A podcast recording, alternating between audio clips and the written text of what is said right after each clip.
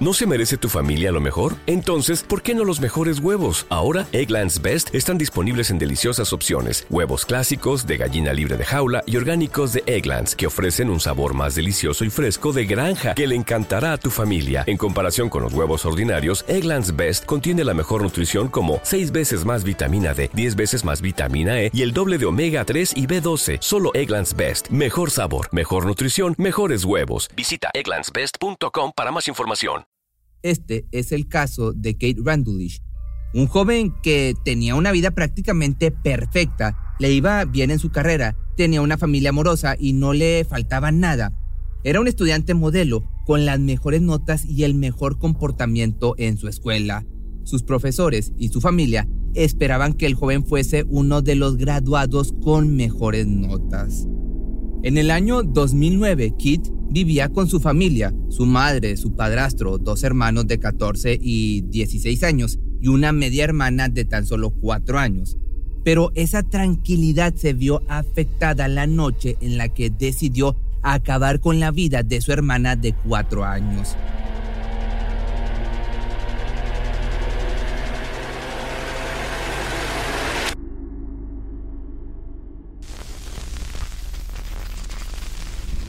El 23 de mayo por la madrugada fue un día muy particular para el caso. Dos oficiales se encuentran interrogando a Kit Randulick luego de haber sido arrestado por el crimen de Sabrina Clement, su media hermana.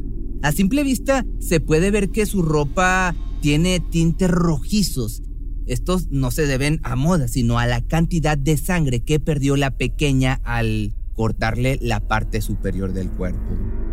Te encuentras en la oficina de investigación del condado de Will. Sí. Fuiste traído hasta aquí desde el departamento de policías de McKinney. ¿Algún policía te habló sobre los incidentes que se dieron hoy, hasta el momento? ¿Te preguntaron en algún momento algo sobre lo que sucedió? Espera, sí, me olvidé de mencionar esto, justo cuando entré al auto la primera vez.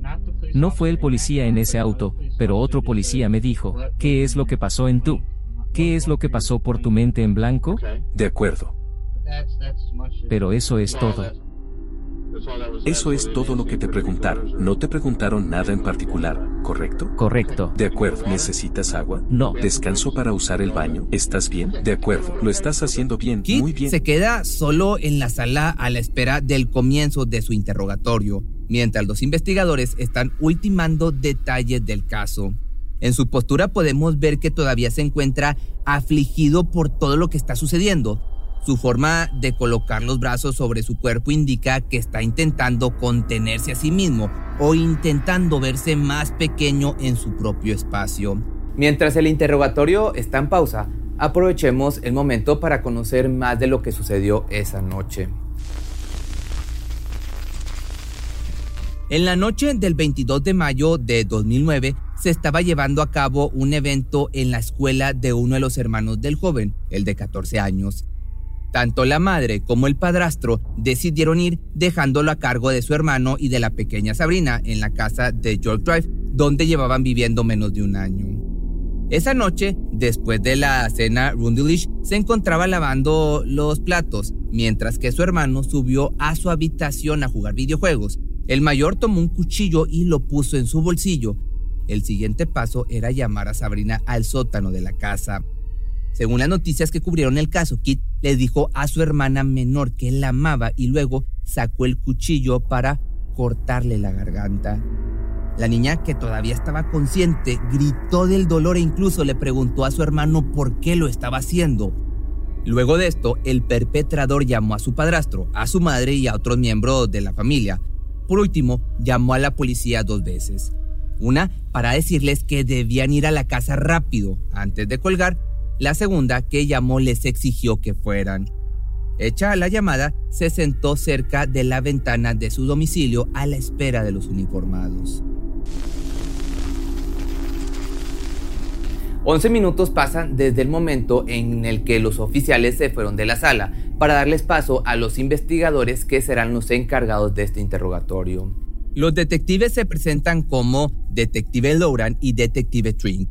Desde un principio se muestran amigables con Kit, diciéndole que puede llamarlos por su nombre de pila e incluso preguntándole cómo quiere ser llamado.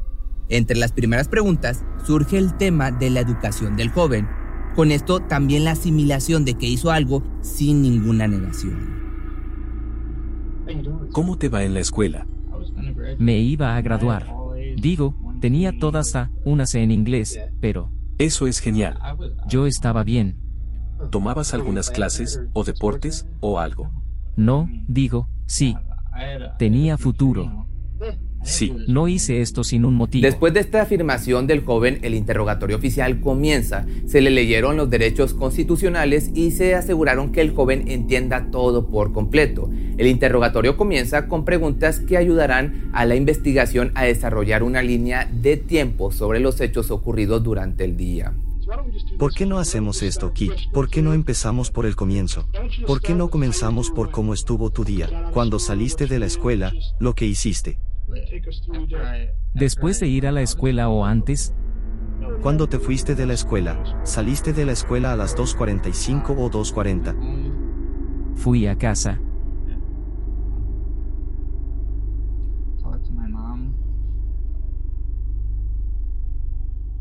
Hablé con mi mamá sobre mudarme. Ella me dijo que me podía quedar, pero, digo,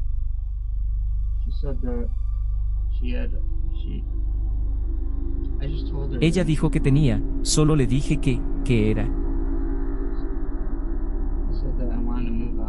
Le dije que me quería mudar a la casa de un amigo, pero en realidad no quería hacer eso. Kit procede a explicar los motivos que lo llevaron a accionar de la forma en la que lo hizo. Pero antes de conocer eso, tenemos que saber qué sucedió después de que la policía fue alertada. Los oficiales llegaron a la casa a las 7.54 de la tarde y encontraron al joven en la puerta. Ahí notaron que tenía sangre en su rostro y en las manos, además de en su ropa. Con mucha tranquilidad, antes de ser trasladado a la estación de policía, les comunicó a los uniformados que había asesinado a su media hermana, a quien luego encontrarían en el suelo del sótano con heridas graves en su cuello. Cuando los paramédicos llegaron, ya no había nada que pudieran hacer y fue declarada sin vida en la escena. Su hermano no había escuchado nada de lo sucedido en el sótano y recién logró darse cuenta cuando notó las luces de la patrulla detenerse en su casa. Cuando bajó a preguntar qué había sucedido, se encontró con los oficiales exigiendo que se echara al suelo junto a su hermano. Ambos fueron esposados y revisados por completo en busca de armas.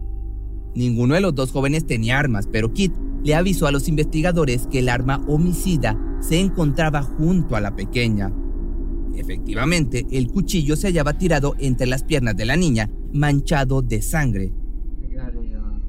Obtuve un permiso de armas la semana pasada y quería comprar un arma, y ella dijo que no podía hacer eso.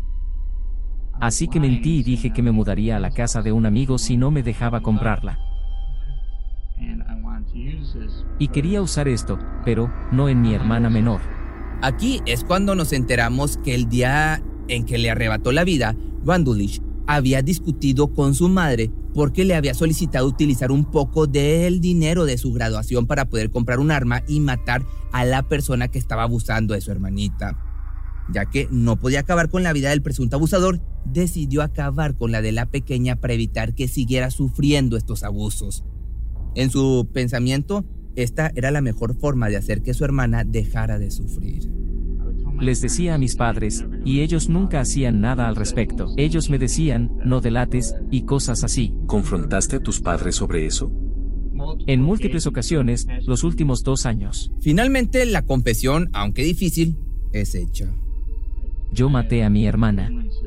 Él no tuvo nada que ver con eso. Estaba en su habitación. Le dije, él la estaba vigilando, porque mis padres y hermano fueron a su baile. Él la estaba cuidando, yo le dije que la vigilaría, así que él se fue a su habitación.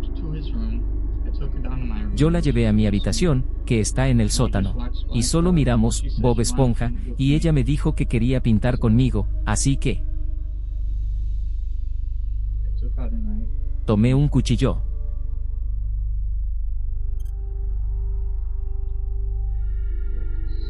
Es muy perturbador. Nunca lo hubiese hecho. Pero simplemente quería proteger a mi hermanita. Con la palabra él se refiere a su hermano de 16 años, quien también se encontraba en la casa y de quien hablamos minutos atrás. Al hablar de Kit, no puede hacer contacto visual con los detectives. Su voz se quiebra, sus manos continúan jugando entre ellas y no puede quedarse quieto. No puede hablar sobre lo que hizo, lo incomoda muchísimo. Pero esto repentinamente se termina cuando comienza a hablar de los motivos que lo llevaron a hacer esto. ¿En algún momento comenzaron a pintar? ¿Pintar? Dijiste que ella quería pintar contigo. Cierto, no, le dije que tenía que recostarse y que pintaría con ella. Eso es lo que pasó cuando saqué el cuchillo. ¿Ya tenías el cuchillo en el sótano? ¿Dónde estaba? Estaba aquí. ¿Lo tenías dentro de tu sudadera? ¿Cuánto tiempo llevaste encima el cuchillo? Probablemente, desde cinco minutos antes de preguntarle que me dejara vigilarla. ¿Por qué querías? ¿Cómo fue que le pediste a tu hermano que te dejara cuidarla? Fue para poder matar a mi hermana.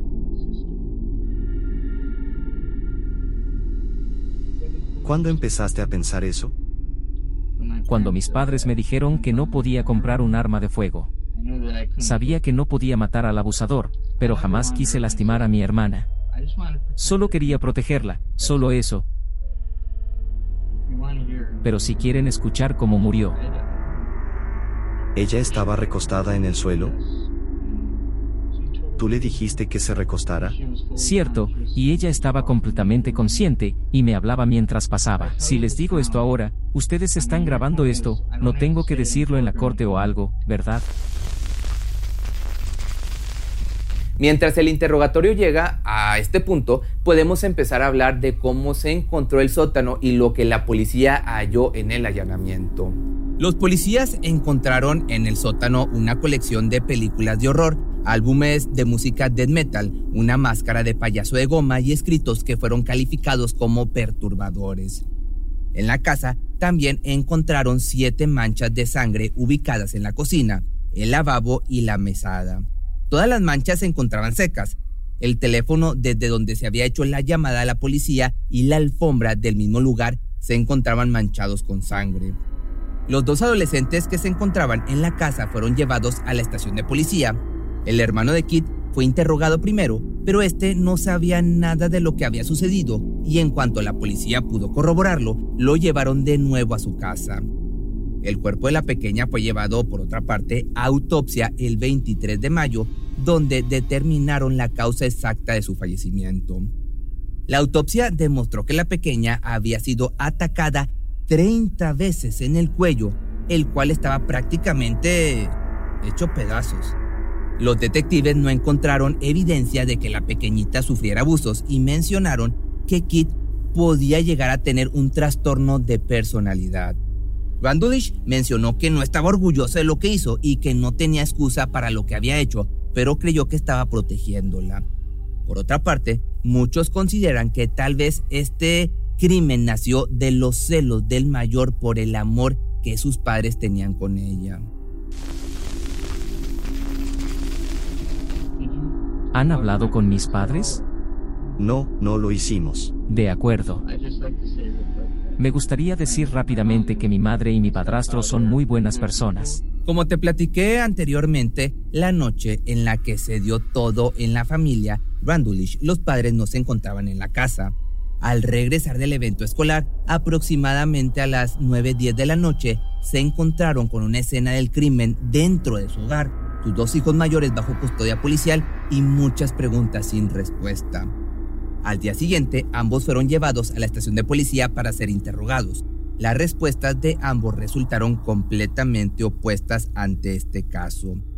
Por un lado, el padrastro de Kit declaró a los oficiales que el joven había estado actuando de manera extraña, pero que en la familia se llevaban todos muy bien y no tenían inconvenientes, más allá de las ocasionales peleas entre hermanos, las clásicas.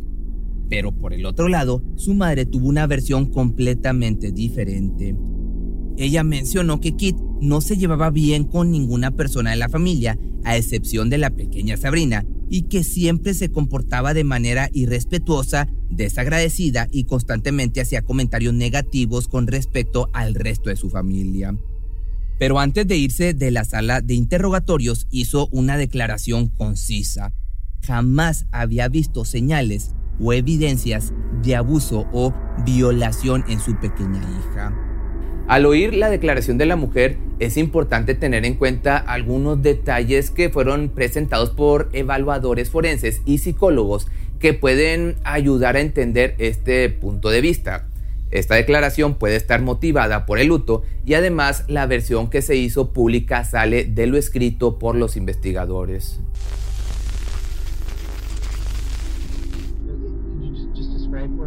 ¿Puedes describir cómo lo hiciste? Como un maníaco. Sí, digo, estabas detrás de ella. Ella estaba recostada justo ahí, yo solo me arrodillé y lo hice así. Solo a su cuello, así que aquí y aquí. ¿Te arrodillaste sobre ella o al costado? Justo frente a ella. Justo frente a ella. Entonces, al principio ella pensó que ustedes estaban jugando. Sí. Le dije que íbamos a pintar. En este momento, los detectives le consultan en qué momento tomó la decisión de atacar a su hermana. Lo que querían establecer era si el crimen fue premeditado o no. En el momento en el que mi madre me dijo que no me dejaría usar mi dinero para comprar un arma. ¿Y esto sería cuando volviste a casa de la escuela, cerca de las tres en punto? ¿Tres y media? Sí, a las tres y media. Hasta hoy, cuando tenías esta discusión con tu madre sobre el arma, dijiste que querías el arma para... Sí, para dispararle al abusador. Sí, solo quería usarla para eso. Entonces nunca pensaste en matar a Sabrina hasta ese momento? Nunca. No fue hasta que tu madre dijo, no, no vas a comprar un arma. Pero él estaba atormentando a mi hermana. Todos los días empeoraba. ¿Por qué elegiste el área de su cuello? Pensé que sería la forma más rápida de matar a Sabrina. Solo, lo más rápido posible, sin causarle mucho dolor. ¿Alguna vez viste eso en algún lugar? No, no lo creo. He escuchado de eso. Sobre los casos de gente que estrangulaba gente. No quería hacerle eso. Ella estaba sufriendo una extrema cantidad de dolor. Eso te puedo decir. Ella estaba gritando y llorando e intentaba luchar contra mí, pero no podía conmigo. ¿Pensaste en algún momento que podrías haber frenado? Lo hice, justo después de cortarle el cuello la primera vez, hice un pequeño corte y luego me detuve. Y luego le agarré el cuello, pero seguí haciéndolo. Los investigadores se toman una pausa en este interrogatorio y dejan a Kit solo por unos minutos antes de llevarle agua y dejarle unas palabras de apoyo. Luego de eso, Kit se queda solo nuevamente por casi una hora en la que se lo puede ver prácticamente sin hacer ningún movimiento ni tener alguna reacción. Las posibilidades de que este sea un movimiento estratégico por parte de los detectives son altas, pero también pueden hacer estas cosas para darle espacio, construir confianza y hacer que el sospechoso logre acomodar sus pensamientos y pueda ofrecer más información. Los investigadores regresan a la sala con la intención de sacar algunas cosas mencionadas en el testimonio de Kid. Kate, solo queremos repasar algunas cosas contigo, te preguntaremos algunas cosas más. Hemos interrogado y hablado con otros miembros de la familia, así que tenemos una mejor idea de lo que estaba sucediendo en tu familia.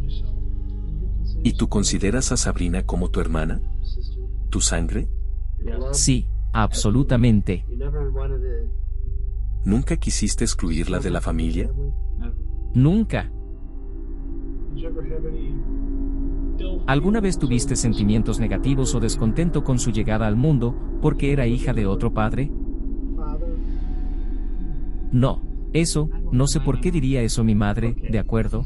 Sabrina siempre fue parte de mi familia. El problema que tengo. Sí. Que ambos tenemos es. ¿Cómo estabas protegiendo a Sabrina al hacer lo que hiciste esta noche?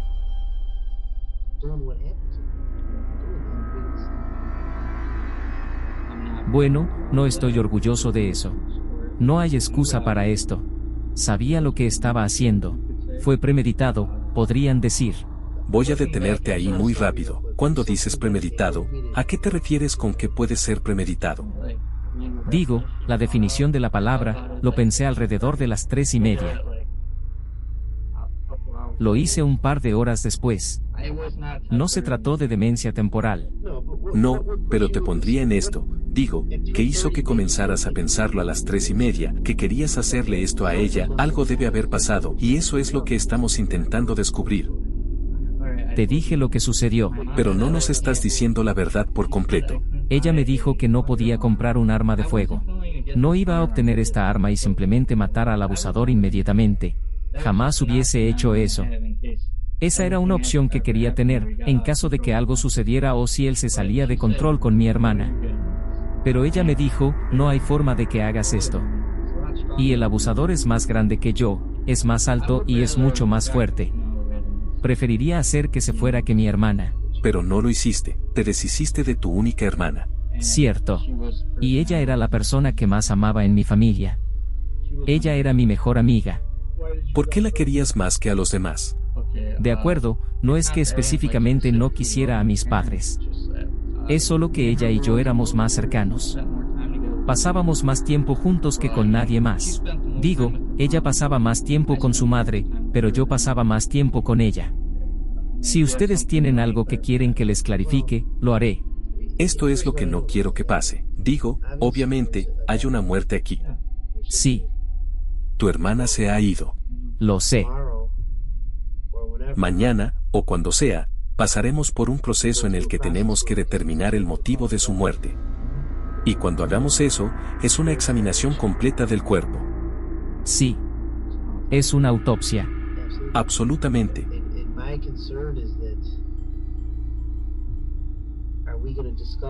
Y mi preocupación es, ¿vamos a descubrir algo más que pudo haber pasado?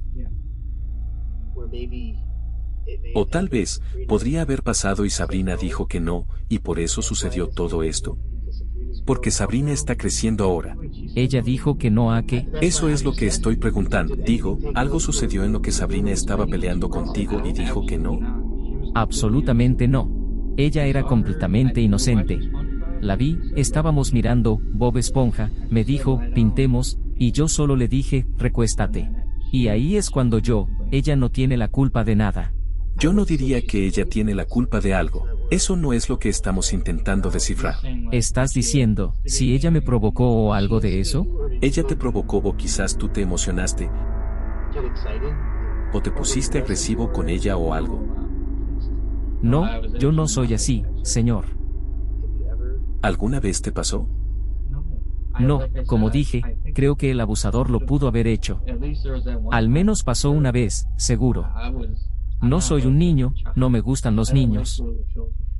Kit parece no entender lo que insinúan los detectives y su narrativa se mantiene sólida en lo que dijo en un principio, pero los investigadores necesitan una respuesta más concreta a sus preguntas. Kit, hiciste numerosas declaraciones en las que dices lo hermosa que era Sabrina, cuánto la amabas y que era tu amiga. Bueno, ¿cómo puedes lastimar algo tan hermoso? ¿Qué fue lo que te hizo hacer esto? El abuso hacia ella se estaba poniendo cada vez peor. Como les dije, mi plan original era, si el abusador se salía de la raya, yo me ocuparía de él, y luego estaría aquí, solo por una niña de 14 años, en vez de una de 4 años. Pero Kid, sabes diferenciar el bien del mal. Sí, lo sé. Eres un hombre, ¿cierto? Correcto. De acuerdo, ¿qué harías? Si estás tan enojado con el abusador por lo que está haciendo, tú te das la vuelta y haces algo peor que lo que estaba haciendo. No estoy de acuerdo con eso. No estoy diciendo que sea, pero lo que hiciste esta noche es... Bueno, me tomó cerca de cuatro minutos, pero ella ya no sufrirá dolor nunca más. Ella no tendrá a alguien que todos los días la atormente. Los detectives, con notoria frustración sobre el hecho de no poder descifrar lo que sucedió en ese crimen, comienzan a preguntarle a Kit si no había considerado otras opciones como reportar al presunto abusador a la policía, hablar con un terapeuta escolar o contactar a servicios sociales. Kid menciona haberle hecho saber a sus padres lo que él creía que estaba sucediendo, y en sus palabras, sus padres simplemente se rieron y lo ignoraron por completo, aumentando rápidamente la necesidad del joven de actuar ante esta situación. La actitud del criminal en estos momentos mantiene a los detectives sin saber cómo avanzar. En reiteradas ocasiones hacen la mención de que su declaración pueda tener algunos faltantes, cosa que ellos consideran que él no está diciendo. Definitivamente la reacción del joven es difícil de descifrar. Además de que su declaración fue completa y sonaba realmente honesta, podemos notar que ni siquiera se cambió de ropa y llegó a la estación de policía con las mismas prendas que estaba utilizando al momento en que se llevaron a cabo los hechos. Pero esta honestidad oculta algo, que es lo que los detectives no logran terminar de comprender. Dos preguntas muy importantes. ¿Había algo que te diera miedo que Sabrina pudiera decir sobre ti? ¿Había algo que te hiciera sentir amenazado? Te lo dije, no tuve relaciones con mi hermanita. Bueno, no estoy hablando sobre, digo, ella sabía algo. No, ella no sabía. Lo único era, cuando saqué el cuchillo, sabía en ese momento que tenía que matar a mi hermanita, porque ella lo vio y no había vuelta atrás en ese momento.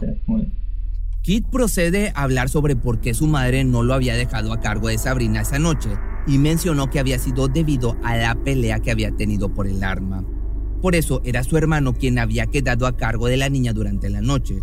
Pero una vez más aclaró que su hermano no tenía nada que ver con lo que había sucedido. El interrogatorio continúa, pero las respuestas no iluminaron a los detectives. Las preguntas continuaban en sus cabezas y ninguno pudo ganar en esta silenciosa batalla contra la mente del joven de 18 años. Al momento de finalizar el interrogatorio, Kit recibe nueva ropa y se le toman las fotos de rigor para comenzar a procesar el caso. Ahora solamente resta continuar con el siguiente paso, el juicio. Kit finalmente fue evaluado por psiquiatras y se determinó que estaba en condiciones de ser juzgado en, en, juicio. Se confirmó también que el joven tenía un trastorno de personalidad, pero no se especificó cuál. En 2011 se llevó a cabo el juicio por el asesinato de Sabrina Clement. En el mismo se pudo ver una confesión del joven de 19 años, haciendo público sus motivos por el crimen que cometió. Kit entró en un acuerdo a ciegas que implica que el sospechoso se declare culpable incluso antes que sucedan los acuerdos en el juicio. Lleva este nombre porque no posee ninguna garantía y la sentencia es dictaminada por el juez. Los fiscales pedían a la jueza responsable del caso que la condena sea cadena perpetua o al menos un término de 60 a 100 años de prisión para que no volviera a caminar libremente. En el juicio, con su cabeza para abajo, y en una voz que apenas se podía escuchar, el acusado le dijo a la jueza que todavía creía que estaba ayudando a su hermana a dejar de sufrir estos abusos. También mencionó que la Fiscalía Estatal no debería poder juzgarlo, porque ninguno había vivido en una situación similar a la suya. Con respecto a la familia, ningún miembro estuvo presente en la sentencia, pero los defensores del acusado presentaron siete cartas de apoyo, incluyendo una de su madre, solicitando que tengan piedad con su hijo. Kit, de igual forma, fue sentenciado a 40 años de prisión por el asesinato de su hermana, lo que implica que recién podría ser liberado en el año 2051 a la edad de 60 años. La sentencia no le permite la posibilidad de solicitar una reducción de condena por buen comportamiento ni libertad condicional hasta al menos 2049. En la actualidad, se encuentra cumpliendo su condena en la correccional de Pontiac. Si te gustó este video, me puedes seguir en mis otras redes sociales. También estate pendiente porque me voy a mudar a una nueva página debido a que me censuraron la anterior. Aquí abajo te va a estar apareciendo la nueva. ¿No se merece tu familia lo mejor? Entonces, ¿por qué no los mejores huevos? Ahora, Egglands Best están disponibles en deliciosas opciones. Huevos clásicos, de gallina libre de jaula y orgánicos de Egglands, que ofrecen un sabor más delicioso y fresco de granja que le encantará a tu familia. En comparación con los huevos ordinarios, Egglands Best contiene la mejor nutrición como 6 veces más vitamina D, 10 veces más vitamina E y el doble de omega 3 y B12. Solo Egglands Best. Mejor sabor, mejor nutrición, mejores huevos. Visita egglandsbest.com para más información. Atención a todos los amantes del terror. ¿Están listos para sumergirse en las profundidades del misterio? Pues les presento Archivos Perdidos, el podcast que explora las historias más escalofriantes de México. Archivos Perdidos no es solo otro podcast de horror, es una experiencia única que te lleva de la mano a través de historias como si estuvieras ahí mismo, viviendo los eventos junto con los protagonistas. La producción del podcast es impecable, con una narración cautivadora, efectos de sonido envolventes y una música que te sumerge en cada narración. Y si has vivido algo inexplicable, envía tu historia al correo archivosperdidos.genuinamedia.com y únete en este viaje a lo desconocido. Y no olvides también seguirlos en Spotify y Apple Podcast para no perderte ningún episodio. En resumen, si eres un amante de los misterios y las historias intrigantes, Archivos Perdidos es una adición, un complemento obligatorio a tu lista de reproducción.